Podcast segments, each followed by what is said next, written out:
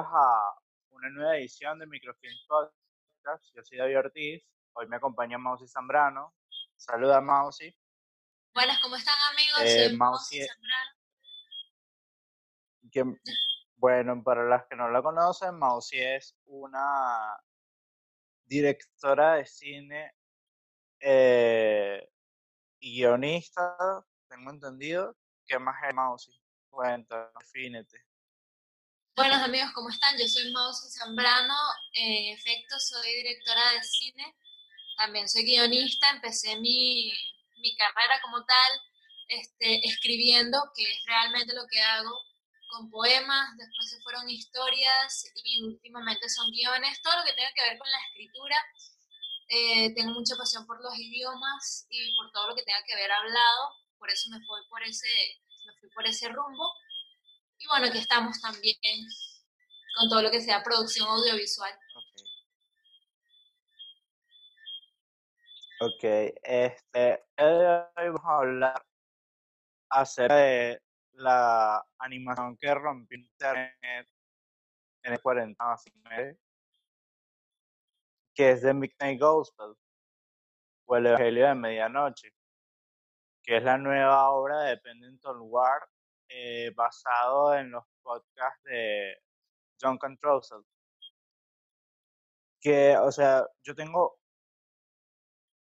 yo tengo como que una, una, una especie de, de, de conexión personal, porque el primer podcast que yo escuché como tal sin saber que era un podcast fue ese, porque él, recuerdo que era el episodio en donde él anunciaba que tenía cáncer testicular, donde Don Control anunciaba que tenía cáncer testicular, y eso fue como que se hizo medio viral, y él lo ha hablado súper relajado, es como que bueno, tengo cáncer, probablemente muera, o sea, era un chiste porque tenía muy, muy bajas probabilidades de morir, pero él hacía chistes con que se iba a morir, pues.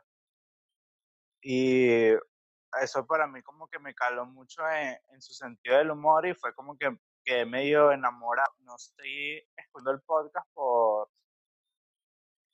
por, no sé, es que saco uno casi que diario y era muy difícil de, para mí consumirlo, pero veía ciertos capítulos regados por ahí.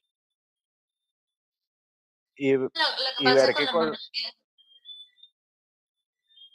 Dale, dale, y, y ver, no, y ver que, o sea, ver esa colaboración de Pendleton Ward que había decidido no volver a la animación, o sea, de abandonar incluso su obra, su ópera prima, que era Hora de Aventura, ver que, o sea, que a él le tocó tanto como que le- la honestidad que él planteaba en el podcast y quiso sumarse a un proyecto, quiso hacer un proyecto con él porque sabía que de alguna forma logró conectarse con eso.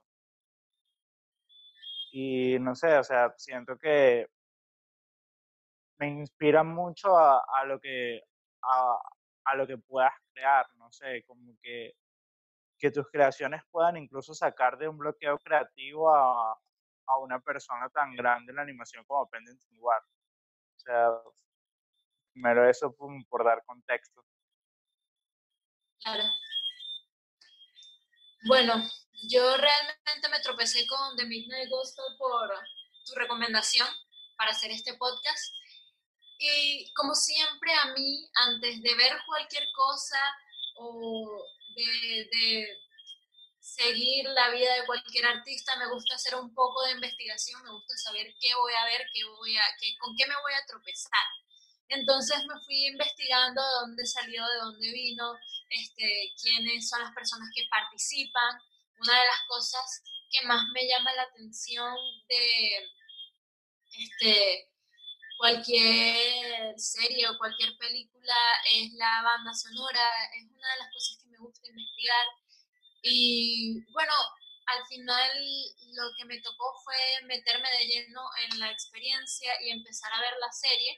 Y realmente cuando empecé a ver la serie y empecé a investigar los créditos, que fue cuando más me llamó la atención, que con los nombres buscándolos por Wikipedia, eh, es- este, cuando empecé a investigar los créditos y quiénes eran estas personas que estaban detrás de toda esta serie, como estábamos hablando en el podcast pasado, que eh, estas personas son, o sea, tienen una vida aparte, son, a, pesar de ser artistas, tienen todos estos problemas también.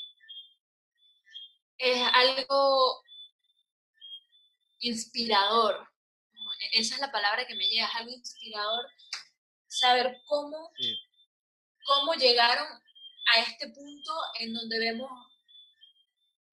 todo lo que puede salir de, de ya sean bloqueos, bloqueos o de situaciones en la vida, experiencias, experiencia, que realmente buenas o malas son al final experiencias. Entonces, fue interesante realmente investigar toda, toda la historia detrás de, esta serie. Sí, a, o sea, vamos a hablar un poquito de la generalidad de la serie. Eh, básicamente trata de un podcaster espacial, o sea, así de, de fumar la premisa, de un podcaster espacial que se compra un simulador de mundos de manera ilegal para entrevistar a personas de otras realidades para su podcast. Este, y lo, que particularmente me llama la atención es que los diálogos de la serie te van contando una historia, o sea, te van contando como que la, la historia real, que es básicamente Duncan encerrado en una cabina grabando un podcast. Y la animación te va contando otro, una historia totalmente surreal que se va complementando con la primera. O sea, básicamente son dos historias en una que se van contando al mismo tiempo. Y eso se puede ver incluso en el primer episodio que hablan acerca de, la, de los movimientos por legalización y sobre la, la legalización de drogas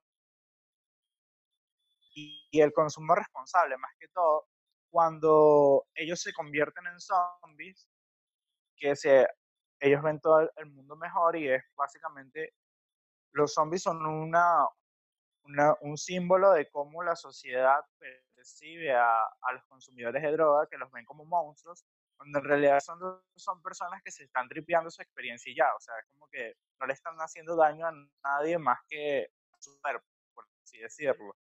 Y si ellos no lo, no lo ven tanto como una experiencia que les puede brindar más, no tiene nada de malo en realidad.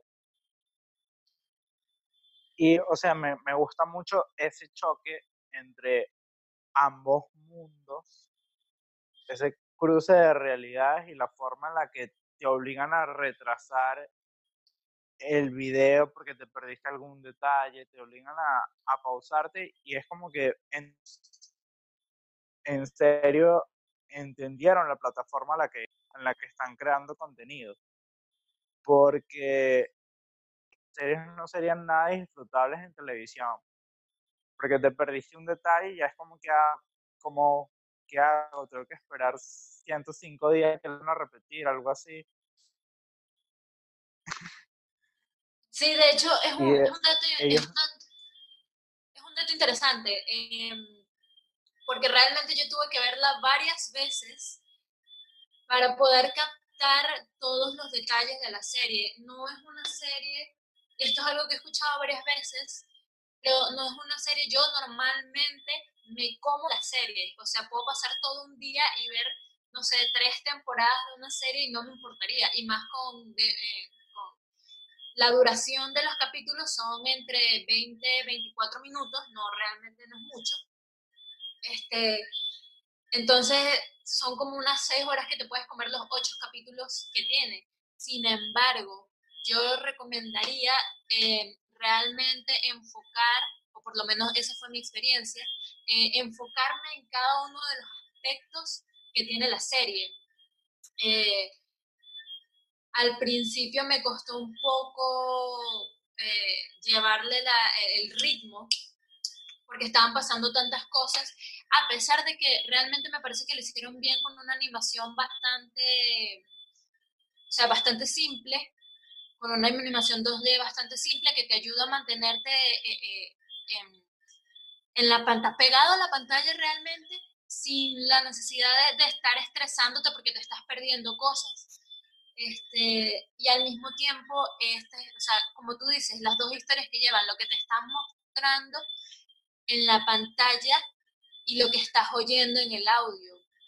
Se complementan estas dos historias para poder tener una experiencia en lo que realmente están discutiendo en cada uno de los capítulos. Claro, y o sea, yo como que investigando más a fondo, quise como que investigar todos los, los invitados de, del podcast. Por ejemplo, en el primer episodio, eh, ya lo conocía básicamente por mi estilo de vida y que está demasiado empapado en, la, en los movimientos por legalización del cannabis y de distintos psicotrópicos, por así decirlo. Este, pero o sea, ver que estaban tan metidos en, en la idea de que en realidad es un podcast, es como que la gente que se está hablando son expertos del tema. Han dedicado sus vidas a básicamente estudiar el tema y es como que estás consumiendo la misma información que podrías consumir en un podcast, que podrías leer, pero a la vez tienes como el refuerzo de, de que te obliga a retroceder, te obliga a prestarle toda la atención a lo mejor hace que puedas entender mejor lo que te están contando. Entonces, o sea, a mí, por ejemplo, me pasa que cuando, eh, cuando consumo contenido, eh, me pasa que a lo mejor lo descarto muy rápido, que es como que entra en mi cerebro, lo, está ahí por unas horas y después se va. En cambio, eso me, me hizo como que la necesidad de prestarle tanta atención hizo que calara en, en mi mente de una forma más orgánica, por así decirlo, o más real, más, más duradera. No sé qué opinas tú al respecto. Sí, bueno, este, con cada uno de los capítulos, yo me, cada uno de los capítulos me dejó algo que investigar, porque como tú dices, estamos hablando con personas que realmente son expert, expertos en el tema y nosotros no, por lo menos yo no, en muchos de los temas que estamos hablando. Aunque la filosofía es algo que admiro, algo que respeto, algo que estudié, eh, últimamente, por lo menos este año, no me he metido tanto en ella, sino que he estado eh, en otros temas. Entonces, este, volver a repasar todo lo que significa en cada una de las, de las distintas teorías o temas o bases o religiones o cosas en, las que ellos estaban ahondando, fue también una otra, otro tipo de experiencia que viví gracias a la serie. Claro, eh, o sea, no es una serie de, de, fácil consumo, en realidad, es como que es realmente toda una experiencia, es como que tú puedes consumirla hasta el punto de en donde realmente te quieras meter. Es como que, ok, no creo que nadie vaya a intentar hacer magia negra después de ver la serie, pero es como que a lo mejor te, te pone en, en ciertos puntos de, ok, esto es un mundo totalmente aparte del que yo desconocía y puedo investigar y puedo ampliar mi conocimiento acerca de muchas otras culturas y muchas otras maneras de, de interpretar lo que vemos, básicamente. Porque la serie es totalmente existencialista, es, busca interpretar la forma en la que en la que conocemos el mundo, pues. Claro.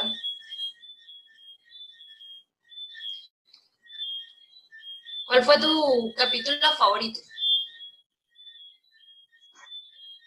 ¿O cuál Voy a decir el obvio, voy a decir el obvio y después el segundo porque siento que el, de todos es el, último, o sea, no hay forma de que no sea el último y después te voy a decir el segundo favorito que es el que va a variar. Ok, está bien, está bien. Cállate, me robaste mi, mi favorito. Es que el, de todos es el último, o sea, no hay forma de que no sea el último. No, totalmente, totalmente. Pero el segundo mejor para mí fue el, el de las cucharas. Ok. ¿Sabes? El que están en una Sí. cárcel. Porque para Sin mí fue, spoiler, fue sin tanto o sea, spoiler. Sin tanto No, o sea, spoiler, pero pas- cero spoiler, lo voy a, voy a contar nada más que es un personaje dándose cuenta, o sea, hay dos historias. Una es una charla de budismo normal y la otra es un personaje dándose cuenta sobre lo que sus acciones repercutían en la sociedad. Y ya. Y, o sea, la forma en la que ambas historias cuentan lo mismo de maneras distintas. Para mí fue increíble. En serio, fue, fue otra experiencia. O sea, fue como que en ese momento yo como guionista dije, hay formas de contar historias de las que yo no tengo ni idea. Y me voló la cabeza. pues. O sea, aparte de por el contenido que de por sí es tan bastante bueno, fue como que ver el insider de, de pensar la animación y el guion narrativo para que ambos fueran a la par. Fue como que, ok, estos tipos están locos y son unos genios. Eso normalmente es una, una disyuntiva. ¿Cómo, cómo mostrar? Es algo que me, pregun- me pregunto yo bastante cuando estoy, o cómo pensar cómo mostrar algo que quiero hacer, o cuando estoy pensando cómo lograron ellos mostrar lo que estoy viendo. Eh, es algo que normalmente hago con las series, la, eh, cada una de, las escenas y cada uno de los planos los voy eh, ordenando en la mente a ver cómo lograron filmar esto, cómo lograron hacer esto. Pero también como guionista me pregunto cómo pusieron esto en el guion.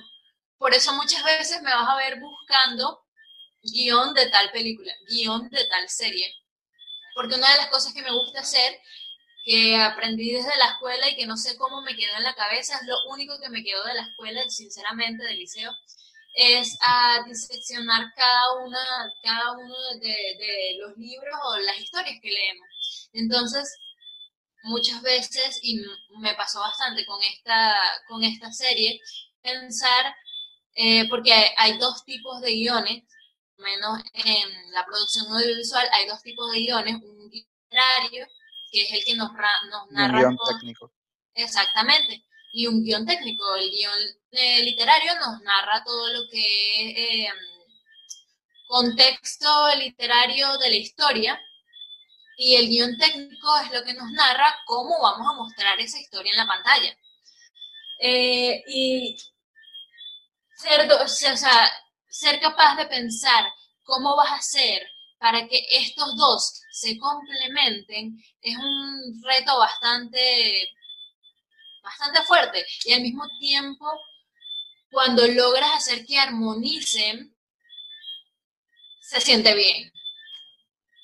Y eso es algo que pudimos ver en The Midnight Gospel, cómo ambos guiones se balanceaban, de manera en que Sí, y- y en todos los capítulos es como que nada, ningún detalle está suelto al azar. Exactamente. Otra cosa, otro aspecto que me gustó mucho y que fue una de las que investigué es la música. Toda la, musicalización de Midnight Gospel este, fue bastante atrayente. En cada uno de los capítulos hay una canción que te La viene trayendo la creo trama. que la compuso Jamie Wong, ¿no? Tengo entendido. Ahorita no me acuerdo el nombre, ya va. Sí, tengo entendido que es él porque él lo entrevistaron en el podcast, como que después de, de que saliera la serie. Y él es tipo un hito en la comedia de nicho, muy de culto, porque él ha hecho stand-up de manera, o sea, nada profesional, stand-up musical. La verdad es que lo consideran bueno, lo que pasa es que tiene una carrera ya hecha con la música y es como que, ¿para qué? Claro, Pero, o sea, en serio, en serio es como que de ese tipo de comediantes para comediantes. Sí, entiendo. Y tiene, ah, y tiene como que en, la industria de la comedia. A mí me gustó porque realmente eh, soy, aunque este, muchas personas dicen que los musicales realmente no valen la pena, yo soy una persona que sí me gustan los musicales. Este, una- Ok, que se mi- este podcast, muchachos. ¿Cómo? Que ok, se acaba este podcast, muchachos. Ah, no, sí, gracias. Ya, ya va, ya, ya empaco, me voy, chao, gracias, hasta luego. No. Me gusta ver cómo la música puede eh, influenciar una historia y más cuando no, no, no me gustan los musicales que la gente empieza a cantar de la nada, sino cuando todo lleva un, un- es como una columna vertebral, una cosa lleva a la otra y una cosa lleva a la otra, es todo, es todo un hilo que se construye a sí mismo. Y esto lo vemos mucho de Midnight Gospel, como ellos no, no empiezan a cantar de la nada, sino que sobre un tema y ese tema lleva a la musicalización de este mismo. Este, y sí, fue Joe, Joe Wong quien hizo esta musicalización. Eh, ok, siento que es momento de, de tocar el, el grueso, quizás el capítulo más, que aquí voy a entrar en spoiler, aquí, o sea, los que, los que no hayan visto la serie, sálganse, vean lo que les tome y vuelvan, o, y, porque en serio, es- este capítulo es imposible tocarlo sin spoiler. Siento que la forma en la que lo interpretan cada una de las personas es distinto, a pesar de ser el mismo mensaje. Y quiero, o sea, quiero, quiero tocarlo ya con opinión y con y en spoiler, básicamente. Spoiler alert. El, sí, o sea, aquí sonido de edición de, de sirena, de sirena antisísmica. Eh, ¿te, te gustaría empezar tú como que No, no, no, cómo interpretaste el capítulo y, y qué te dejó? No, Bueno, empieza, a mí en particular voy a empezar por la animación. O sea, lo voy a ir diseccionando poquito a poquito. Fucking ositos cariños y primero dibujando todo lo que iba pasando. Y de, de, de que eh, Clancy va quedando a medida que, que va, que va avanzando toda la, toda la, la, el capítulo, toda la trama.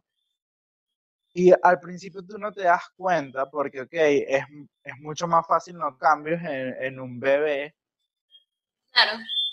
pero la, la madre de Clancy también va envejeciendo porque es el ciclo natural de las cosas. Y tú te empiezas a dar cuenta de, de que ella está realmente vieja y de que está a punto de morir cuando ya Clancy es un adulto. Y en realidad ella fue envejeciendo y fue, fue perdiendo vida en cada minuto que pasaba. Y tú no eras consciente de eso. Eso fue, eso fue lo primero que me hizo clic. Ok. También al mismo tiempo veías a los ositos experimentando acerca de cómo ser felices a otros, de cómo hacer felices a otros animales. Y era como que, ok, aquí hay, hay algo. O sea, fue como que me, me hizo mucho clic porque, o sea, yo he investigado mucho acerca de, de, experimentos científicos y de todas las pruebas que se han hecho con animales tan crueles y ver ese dato tan insano, ok, son ositos, no nos puedes juzgar por esto. Y a la vez es como que medio crítica social, medio no. y se siguen metiendo, o sea, fue como que aquí vamos a gastarnos todo lo que podemos hacer en, eh, en, simbología. Por así cerraron, cerraron con broche de oro. Ajá, como que, ok, creíste que la serie era increíble, bueno, vamos a meterle más capas. No, ok, ah, era Zoom avisándome que ya la reunión no tiene límite de tiempo, eso es bueno. Oh, bien. Este... bueno, este... Mm, ok, sigo. Me perdí un poco. Ajá, bueno, los ojitos. La mamá que va creciendo, básicamente morir y renacer desde el cuerpo de Clancy o sea, puedes verlo tal y pasó, puedes llevarlo a un contexto más filosófico. Que es como que la muerte de su madre, la muerte simbólica en ese momento, lo llenó a él, o sea, creó otro clan, mismo clan que, que cuando su madre estaba con él, y no va a ser el mismo clan el después de que su madre muera. Y básicamente siento que eso es lo que va a simbolizar, de como la, la experiencia de la muerte de algún familiar cercano nos cambia de tal manera de como él lo ponen quedar embarazado.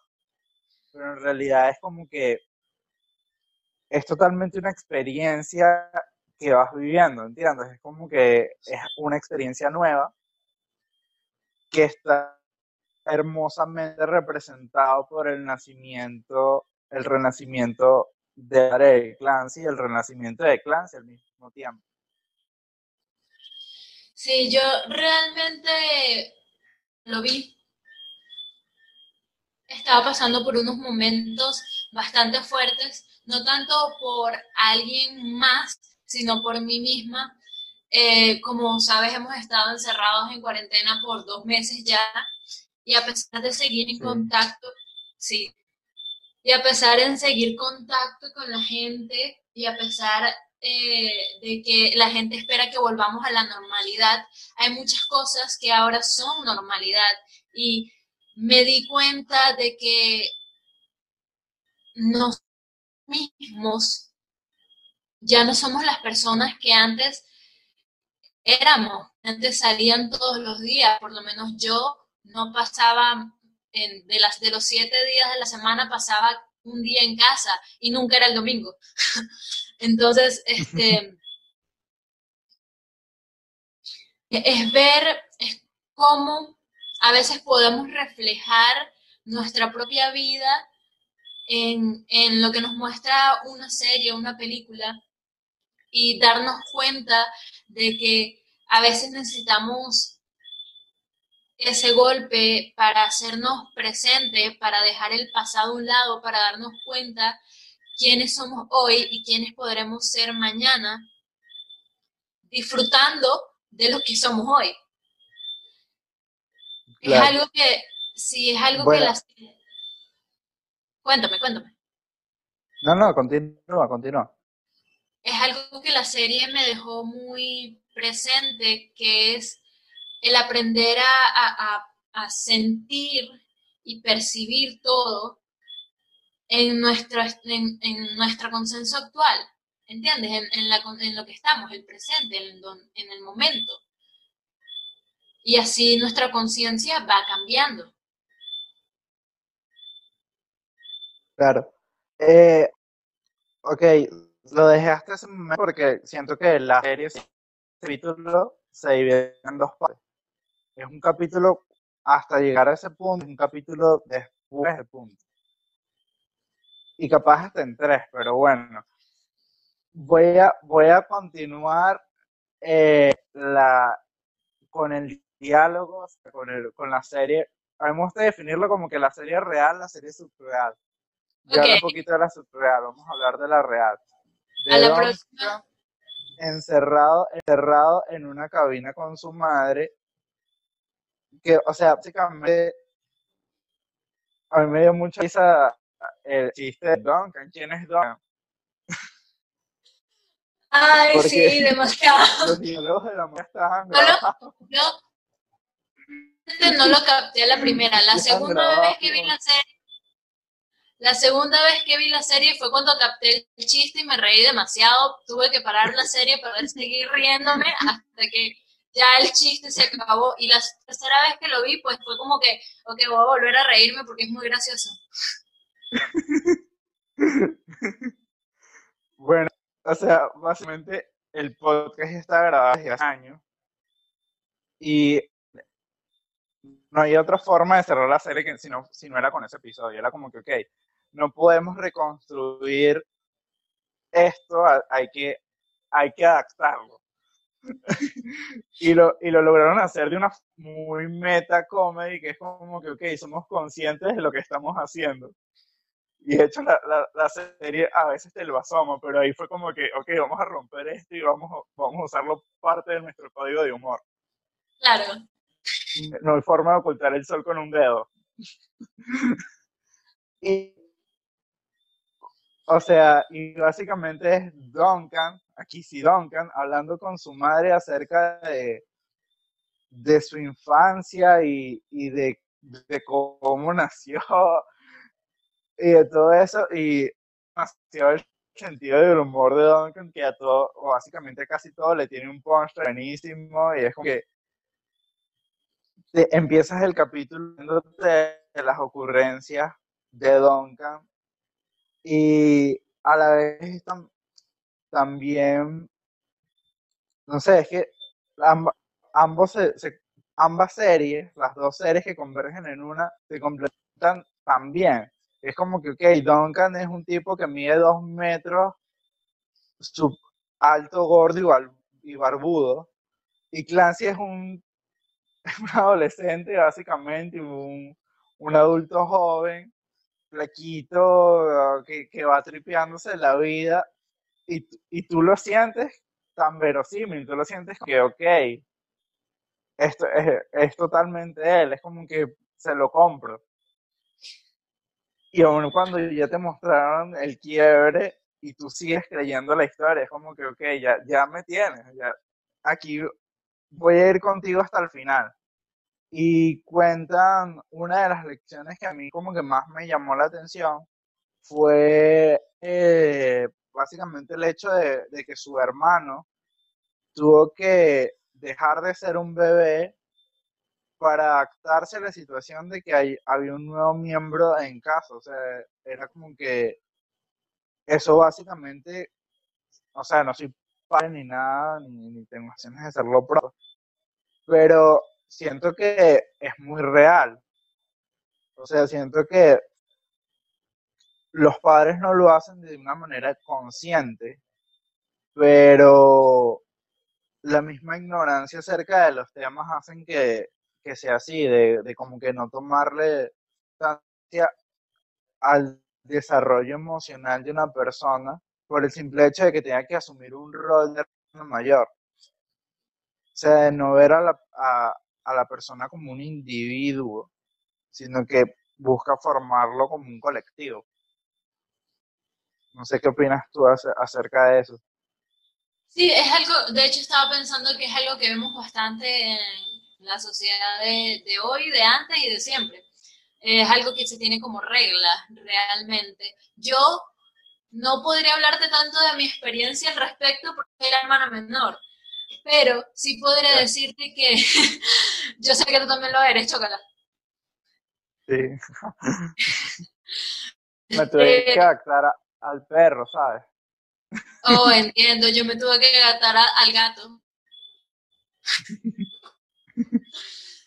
Este, eh, sí sé lo que, por lo menos a mi hermana mayor, le costó más bien eh, adaptarse a no ser la que tomara responsabilidad por mí. Y hoy aún en día cuando eh, soy un adulto funcional o por lo menos un adulto joven funcional todavía le cuesta apartarse y dejarme tomar mis decisiones por esta, esta manera que tenían de no, quizás no imponer, pero sí decir, eh, tú eres responsable por lo que tu hermano menor haga o por lo que tu hermano menor no haga.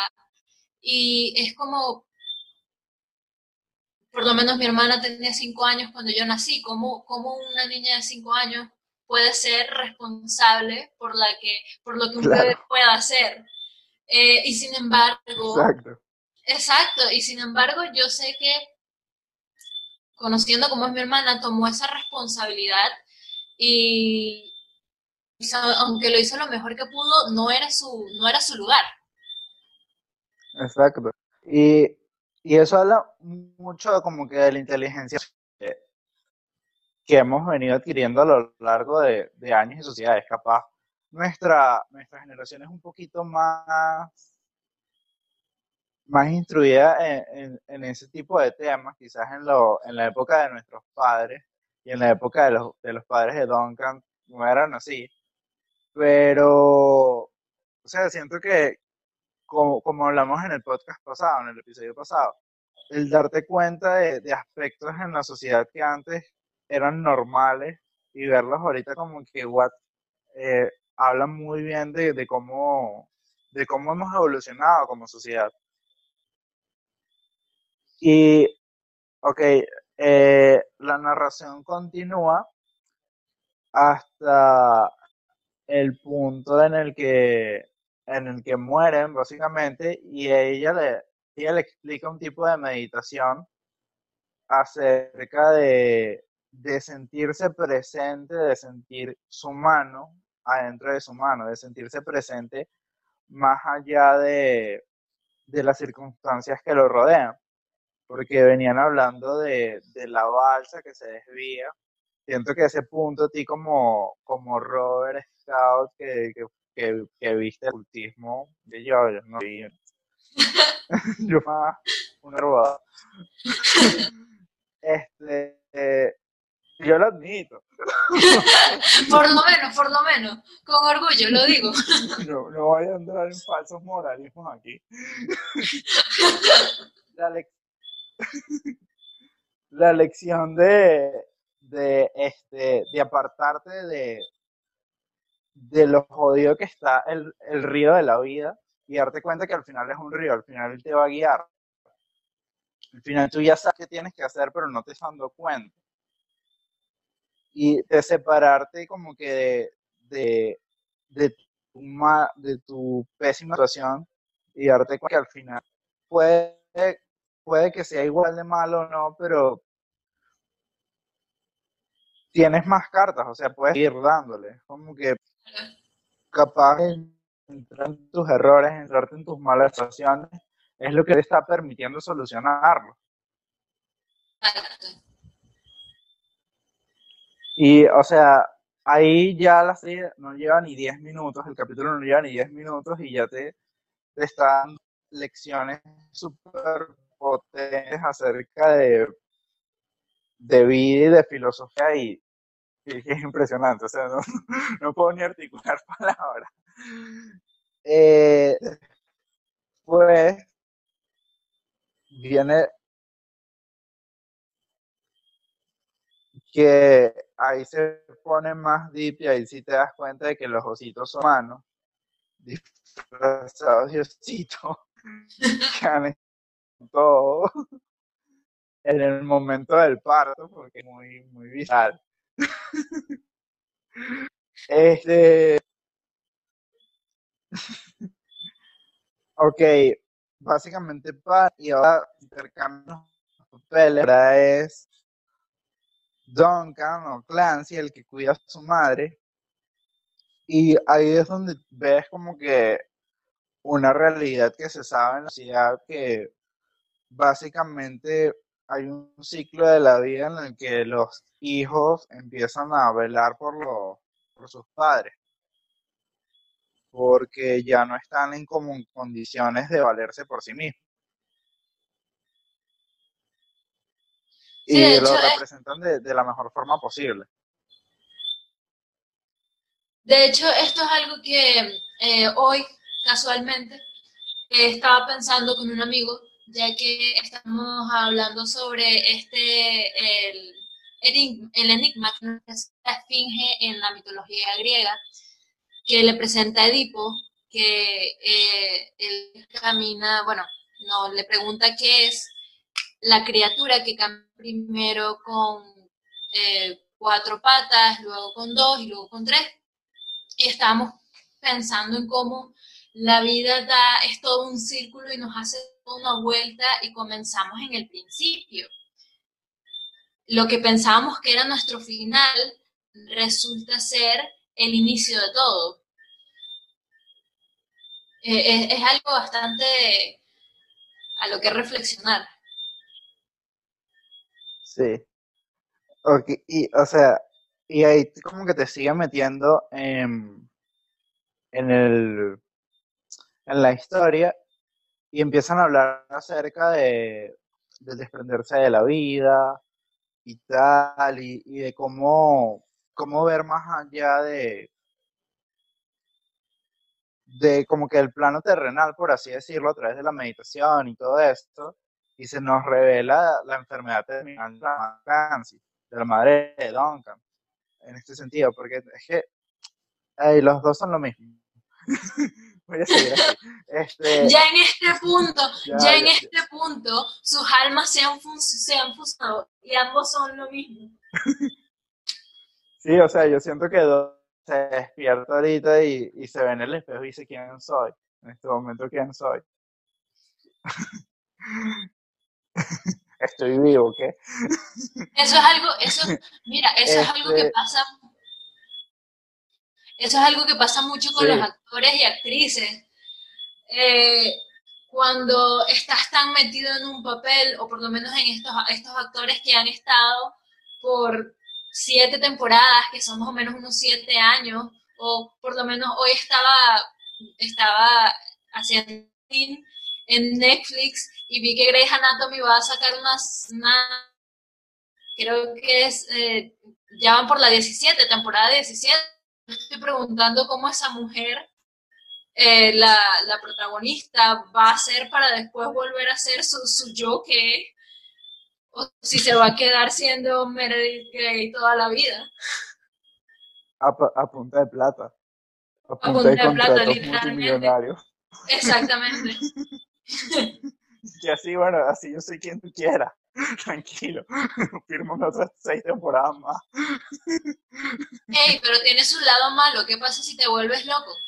Todos los Jokers se han vuelto locos. bueno, eh, pero ya está, eres un loco con plata. ahí, ahí ella es un punto muy, ahí es un punto muy de perseguir metas personales y de ver quedar por acá quién es más conveniente. Claro, por supuesto. Créeme que alguien que, que ha hecho 15 temporadas el y, y lo peor y ya básicamente se convirtió en algo que no quieren dejar morir por un punto de vista comercial, importa mucho su, su yo real, es como que dame plata y listo. ya el punto claro, por supuesto. no importa, dame plata y listo. La actuación y tanto. Ok, pero nos desviamos feo. Sí, sí. Eh, eh, esto pasa cuando Zoom te quita el límite de tiempo, muchachos. Total, totalmente. bueno, este, continuamos. Ok, ajá, se revela que, que la mamá de Duncan tiene, sufre de cáncer terminal y que básicamente lleva años asumiendo que va a morirse, que tarde o temprano va, va a dejar el plano terrenal. Y ahí la, la serie, o sea, el capítulo se, se transforma en otro, que es básicamente la mamá de Duncan enseñándole a Duncan que tiene que dejarla ir y que tiene que vivir el duelo como, como es realmente saludable vivir el duelo, que no puede ni ignorar una realidad ni intentar suprimir sentimientos, que básicamente hay, algo, hay un, hay un punto en, en, la animación que él dice que ya no sé qué hacer, o sea, que ya no, no sé qué hacer realmente. Y ella simplemente lo abraza y le dice, pues llora. Solamente llora. Y que para mí es increíble el, hecho, o sea, ver el video, no sé si, si a, lo, a lo mejor has investigado el video, está en YouTube completo, de lo que pasa en la cabina, que ves a Duncan, alguien de un adulto, mide dos metros, llorando en una cabina con su mamá abrazándolo. O sea, que te, que te hace darte cuenta de, de lo sensible que puede llegar a ser el arte, porque para Duncan su podcast es arte, y él no nunca lo buscó como que un, por un hecho de clickbait, de hecho el podcast hasta antes de, de, de esto no era, era algo muy de nicho, era algo muy de, de gente alternativa hipster pro legalización rara. No era como que él no se hacía millonario a punta del podcast. Y él nunca buscó como que hacer clickbait de eso. Fue algo que surgió totalmente natural de, de su, su vulnerabilidad como ser humano. Claro. Y ver eso reflejado en como que la madre de Duncan que tuvo que aceptar que iba a morir, investigó acerca de mucha filosofía, de, de mucha espiritualidad, que es básicamente lo que, a lo que te continúa llevando el capítulo, acerca de todo lo que ella sabe acerca de la muerte y del universo como tal, así, o sea, del paso final de nuestras vidas, básicamente, y Duncan como un simple espectador de, de, todo lo que ella está contando y a la vez va llevando la conversación a, a, un punto de vista orgánico. Que yo quiero resaltar algo, que el sentido de humor de Duncan de, de, después de haberse roto, de haber llorado en la cabina, puede hacer un chiste de como que, ok, no creo que la muerte vendería muchas entradas y y cobrara por su show, no sé, no es un show que yo quisiera ver pronto. Lo cual que para mí es como que, ok, es como que, ¿cómo coño pudiste haber, en menos de cinco minutos, haberte recuperado de un shot, de un, de un golpe emocional tan, tan duro? Eso yo creo que realmente fue su manera de hacer catarsis, de manera que liberar todos los sentimientos que tenía. Em, es algo que solemos ver cuando una escena emocional está en su punto más álgido em, después de que la persona, el actor, el artista o la actriz em, termina esa escena y queda lo vemos liberando todas esas emociones y volviendo a, realmente a, realmente a como es, a su ser. Entonces, siendo esta eh, Duncan como es, siendo esta persona que busca, busca hacer su arte y al mismo tiempo hacerlo de manera en que otros puedan disfrutarlo. Para mí esa fue su manera de hacer catarsis, su manera de liberarlo, de decir, ok, esto es lo, máximo que puedo dar, lo más vulnerable de mí que pueden ver, y, realmente fue lo máximo. Este, y después de eso, seguimos en o sea, el show debe continuar. Exacto. Y siento que es algo muy como que muy real del oficio de un comediante, de que tú, o sea, yo me presentaba en situaciones que a, los mejores me siento un poco chimbo anímicamente, no porque me haya pasado algo, sino porque me siento mal y ya. Y la energía que yo transmito en el escenario, al ser yo solo con un micrófono en contra de un escenario, en contra de un público, es la que van a tomar de mí. Y, o sea, yo a veces he sentido, o sea, los shows que mejor he tenido es cuando yo soy totalmente honesto con mi energía.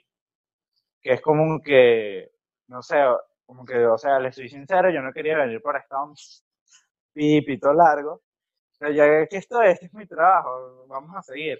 Y empiezo a hablar como que con las personas de sus problemas y empiezo a intentar hacer chistes de mis problemas y de sus problemas al mismo tiempo.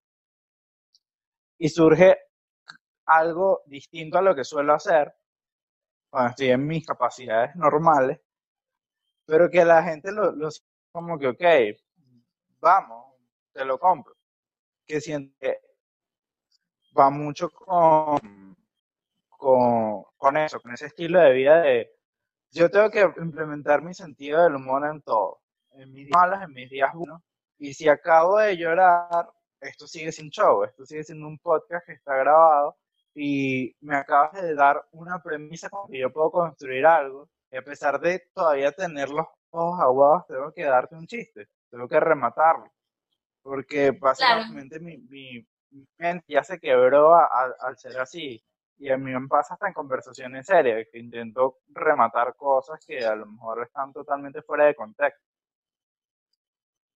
Y después me dicen, ah, pero ¿por qué haces esto en una iglesia y tal? Y, ok, ahora tengo que, ahora no tengo que dejar de hacer chistes porque el tío Juan acaba de morir, claro. Ay, sí. yo siempre he dicho que los mejores chistes son los que salen en las situaciones inapropiadas.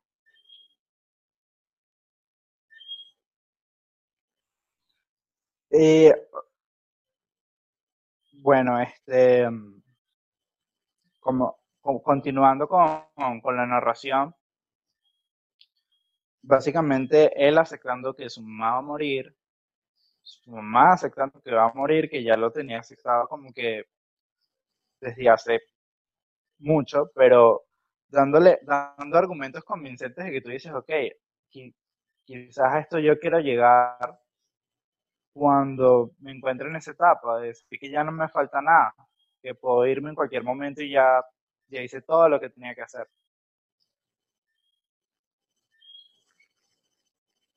Y bueno, al final ya es algo muy surreal, que más más algo narrativo, que es básicamente el mismo Clancy muriendo, o no sé si está muerto, porque siento que puede, puede coexistir con... Realmente ¿Ah? no sabemos si está, que realmente no sabemos si está muerto o no está muerto. Este, Charlotte... Yo creo que no, porque, o sea, hay, hay dos puntos. Porque en un, lado vemos a personajes que claramente murieron, que mostraron sus muertes antes de que Clancy se, se desvaneciera de sus mundos, en perfecto estado. Y por otro, hemos visto que los objetos de la simulación pueden pasar al plano físico sin ningún tipo de problema. Al revés, debe ser menester. Es como que yo puedo entrar en la simulación y a la vez salir cuando quiera y me meto de lleno en la simulación.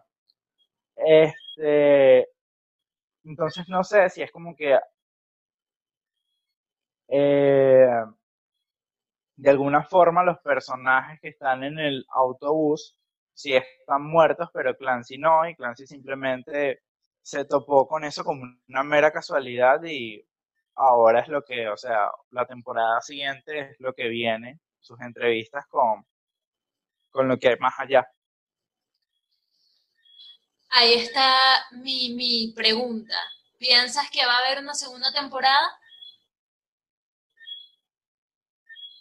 Estoy convencido. La gente lo está pidiendo realmente. A mí me encantaría ver una segunda temporada, sin embargo, me hace estar un poco eh, recelosa de si la segunda temporada va a poder, va a poder mantener la racha que lleva la primera. Te voy a decir esto. Necesitan 300 capítulos para que deje de ser bueno. Porque ya esos capítulos están grabados. Ya esos son un podcast que ha funcionado por décadas. Bueno, por décadas no tanto. Por como dos años. Y dos, tres años. Y ha funcionado y, y siendo de nicho ha batido como que récord de audiencia en el propio nicho entre comediantes, entre personas espirituales, etc. Y ha, y ha sido una, una experiencia, o sea, el podcast ha mutado de ser un podcast, de ser dos personas hablando hacer una experiencia auditiva, porque él empieza a mezclar con música y hace un poco de cosas surreales increíbles ahí, y siento que consiguió consiguió su Dream Team, consiguió lo que le faltaba, que eran las animaciones de Pendleton Ward. Totalmente, totalmente. sé que no lo van a alargar tanto, pero tienen para hacerlo. Nadie no creo que molestaría mucho. No, a mí tampoco me molestaría. Realmente yo espero, espero que, que haya una temporada 2 e incluso una temporada 3. Claro, y lo que sí siento es como que va a cambiar un, un poco el eje central de la historia. Siento que aquí el eje era la meditación, el espiritismo, eh, todo lo que era espiritual, espiritualidad básicamente. Y el podcast sí habla de espiritualidad, pero habla de muchas más cosas. Habla tanto de humor, habla de contexto social, habla de temas políticos. Es básicamente él hablando una hora de lo que le provocó hablar en ese momento y de lo que su invitado puede hablar. Y siento que explorar temas como la historia o temas que a lo mejor no, no estén tan ligados a la primera, pero desde el mismo estilo de vista subreal, siento que va a estar cool. Siento que podría estar muy, muy... Siento que es un contenido que quiero ver, pues. Sí, igualmente. Realmente es un contenido que estoy esperando. Sí, este, no sé, creo que, que lo dejamos hasta aquí. Siento que hablamos lo suficiente ya. Diseccionamos todo el último capítulo. Sí, eh, básicamente esto va a ser, o sea, el título va a ser que Minor Gospel, eh, recomendación y análisis del último capítulo. Totalmente, totalmente. del último capítulo. Sabes que en, en, Estados Unidos hay como que mucha cultura de hacer podcast de series y de una serie en concreto. Por ejemplo, yo tengo que ser un podcast de, de Westworld y solo hablo de, de, esa serie, de cada uno de sus capítulos y de todo, y un análisis de cada uno de sus capítulos.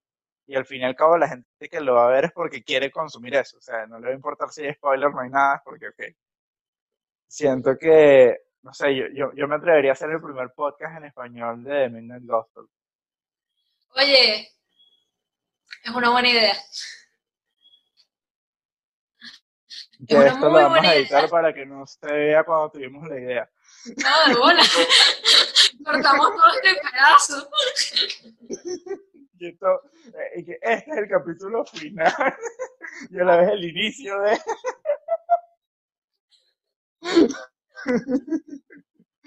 ¿Qué, qué meta esto?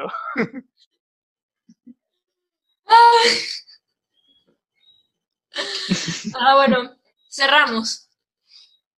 Sí.